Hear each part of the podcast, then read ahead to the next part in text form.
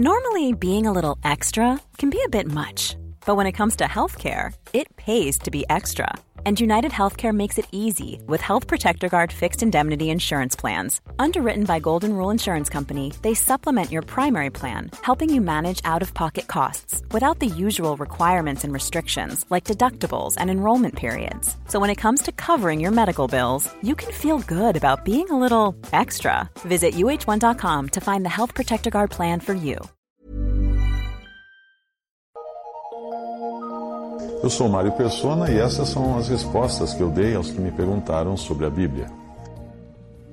Você escreveu com, uma pergunta sobre regime político. Qual seria o regime político que Deus sancionou na sua palavra? Eu creio que seja o regime monárquico, mas vou além, porque é uma monarquia de rei de reis. A princípio, na história de Israel, o povo de Israel não precisava de um rei, mas o povo quis ser como os outros povos, e aí pediu a Deus um rei, para ser igual aos outros. Porém, o texto bíblico deixa claro que Saul foi constituído rei não porque era essa a vontade de Deus, mas porque era a vontade do povo. E até nós podemos dizer aí que a voz do povo foi ouvida nesse momento, o que é uma democracia, não é? Ah, para que eles tivessem um rei, que era uma monarquia. Quando eles quiseram ser como os outros povos que tinham reis, os israelitas estavam rejeitando o privilégio que nenhum outro povo tinha, que era de serem governados pelo próprio Deus através de seus profetas, sacerdotes e juízes. Veja o texto todo, em 1 Samuel 8, de 4 a 22. Então todos os anciãos de Israel se congregaram e vieram a Samuel a Ramá e disseram-lhe: Eis que já estás velho, e teus filhos não andam pelos teus caminhos. Constitui-nos, pois, agora um rei sobre nós para que ele julgue, para que ele nos julgue como o tem todas as nações. E Samuel orou ao Senhor e disse o Senhor a Samuel: Ouve a voz do povo em tudo, em tudo quanto te disser, pois não te tem rejeitado a ti, antes o povo a mim me tem rejeitado, para eu não reinar sobre ele. Agora, pois, ouve a sua voz, porém protesta-lhe solenemente e declara-lhe declara qual será o costume do rei que houver de reinar sobre ele, sobre o povo.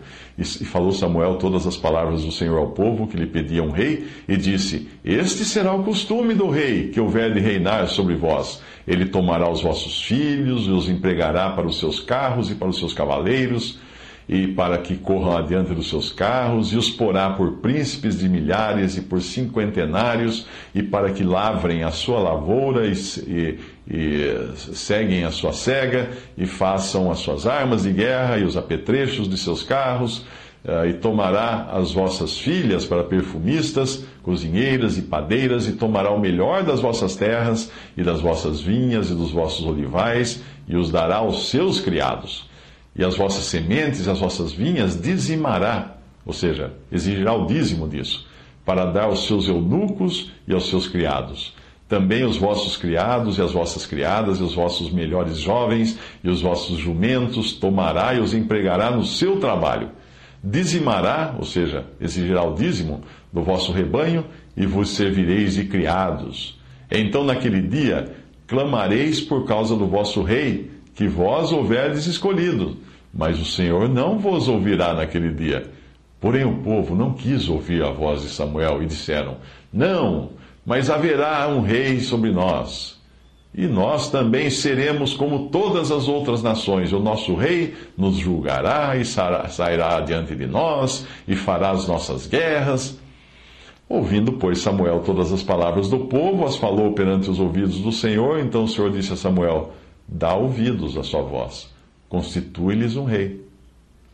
Por essa razão, Deus lhes deu Saul, o rei conforme o coração do povo, como ele, ele era. Era um homem alto, forte e bonito, porque o povo sempre vai escolher os altos, os fortes e os bonitos. 1 Samuel 9, de 1 a 2: E havia um homem de Benjamim, cujo nome era Quis, este tinha um filho, cujo nome era Saul, jovem e tão belo que entre os filhos de Israel não havia outro homem mais belo do que ele. Desde os ombros para cima sobressaía a todo o povo. Enquanto isso, Deus preparava Davi, o rei, conforme o coração de Deus. Embora fosse um rapaz de boa aparência, não era tão belo quanto Saul, o mais belo dentre os filhos de Israel. E nem mesmo seu pai apostaria nele como candidato ao trono. A princípio, seu pai nem sequer o chamou para ser visto por Samuel, talvez por ele ser jovem e inexperiente demais para qualquer outra tarefa que não fosse cuidar de ovelhas. 1 Samuel 16, de 11 a 13. Disse mais Samuel a Jessé: Acabaram-se os jovens? E disse: Ainda falta o menor, e eis que apacenta as ovelhas. Disse, pois, Samuel a Jessé: Envia e manda-o chamar, porquanto não nos assentaremos em roda da mesa até que ele venha aqui. Então mandou em busca dele e o trouxe, era, e era ruivo e formoso de semblante, de boa presença. E disse o Senhor: Levanta-te e unge-o, porque este mesmo é. Então Samuel tomou o vaso de azeite e ungiu-o no meio dos seus irmãos. E desde aquele dia em diante o Espírito do Senhor se apoderou de Davi. Então Samuel se levantou e se tornou a Ramá. No futuro, Deus estabelecerá o verdadeiro Davi, Cristo, no seu trono milenial. Enquanto isso, o mundo terá experimentado diferentes formas de governo. Mas no final ficará patente o governo do Rei de Reis, Jesus, que é o Rei, como aquele autorizado por Deus. No passado, Davi foi uma figura desse rei, no seu aspecto guerreiro e conquistador. Salomão também serviu de figura de Cristo como rei, no seu aspecto de um reino estabelecido em paz. Nabucodonosor é uma outra figura de Cristo, no seu aspecto de rei de reis porque o reino de Nabucodonosor foi estabelecido por Deus para reinar sobre todo o mundo, inclusive sobre os israelitas. De Nabucodonosor, Daniel profetizou, em Daniel 2, 37 e 38, Tu, Nabucodonosor, ó rei, ó rei, és rei de reis, pois o Deus dos céus te tem dado o reino e o poder e a força e a majestade. E onde quer que habitem filhos de homens, animais do campo e aves do céu, ele tos entregou na tua mão e fez que dominasses sobre todos eles. Tu és a cabeça de ouro. Se você ler o capítulo inteiro, verá, verá que Daniel está falando da estátua, do sonho de Nabucodonosor, e daquela visão nós aprendemos também que até esse sistema de rei de reis, por estar na mão de homens imperfeitos, também se de, iria se deteriorar. E até que o último reino, prefigurado pela estátua, que são os pés de, de ferro misturado com barro, também acabaria deteriorando. O ferro era o mesmo material das pernas que representa o Império Romano, o último reino de rei de reis que nós tivemos na história. Os pés de ferro misturado com barro revelam um sistema que é ao mesmo tempo universal e democrático, porque o ferro nos fala de regência forte, por isso nós falamos em governar com mão de ferro, mas o barro nos fala da humanidade, porque o homem foi feito do pó da terra, do barro.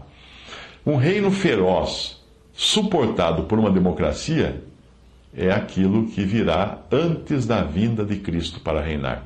Daniel 2, 43 a 45. Quanto ao que visse do ferro misturado com barro de lodo, misturar-se-ão com semente humana, mas não se ligarão um ao outro, assim como o ferro se não mistura com o barro. Embora o sonho democrático seja muito acalentado hoje e considerado politicamente correto nos nossos dias, algumas monarquias do mundo vão muito bem, obrigado, com um padrão de vida invejável. Veja, alguns países monárquicos, como Austrália, Bélgica, Canadá, Dinamarca, Espanha, Japão, Noruega e Suécia, não me parecem lugares tão horríveis assim para se viver. Isso dito para aqueles que acham que a monarquia é um sistema de governo já obsoleto que deve ser tudo, eh, tudo, tudo democracia. Nesses países, até quando eles derrubam o governo, o rei permanece, como aconteceu na Tailândia, que foi derrubado, mas permaneceu um rei. Embora se fale hoje muito em democracia, nenhuma democracia é democrática, no sentido de que a maioria das pessoas pense, que seja o pensamento da maioria. Não. Não é possível ter um governo puramente exercido pelo, pelo povo. Por isso, o povo precisa escolher um representante. O que faz com que os sistemas ditos democráticos sejam, na verdade, democracias representativas. Depois, eleito o representante, poderá ou não agir exatamente do modo como o eleitor gostaria que agisse. Portanto, a vontade do povo não é 100% realizada no final. E você tem exemplos no Brasil disso também. Dentro de certos limites, porém, a democracia funciona, como no caso da votação, em que foi dado ao povo decidir quem deveria ser solto e quem deveria ser condenado à morte, Barrabás ou Jesus. Foi uma democracia ali. Nós sabemos qual foi a escolha do povo, não é?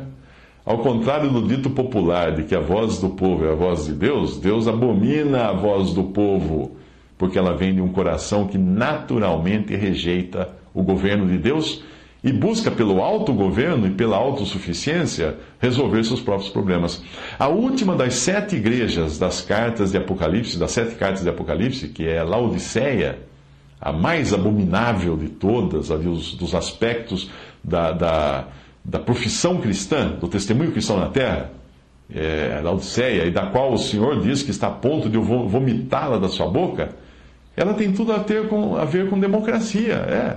O nome Laodiceia vem da palavra, é formado pela palavra laos, que significa leigos, e dicea, que significa vontade ou opinião. Então, Laodiceia significa a opinião ou vontade do povo, dos leigos. A profecia de Daniel mostra que este último reino, o Império Romano revivido, no seu formato semidemocrático de ferro e barro, será destroçado, assim como foram os outros impérios. Mas este será destroçado por uma pedra, e não é difícil perceber que pedra é essa, porque na verdade é a rocha que os edificadores rejeitaram Cristo. Daniel 2,44. Mas nos dias desses reis, o, rei, o Deus do céu levantará um reino que não será jamais destruído, e esse reino não passará a outro povo. Esmiuçará e consumirá todos esses reinos, e será estabelecido para sempre. De maneira como, da maneira como viste que do monte foi cortada uma pedra sem mãos, e ela esmiuçou o ferro, o cobre, o barro, a prata, o ouro, o Deus grande fez saber ao rei o que há de ser depois disso. E certo é o sonho e fiel a sua interpretação. E aí termina a passagem em que Daniel prevê o futuro dos reinos deste mundo.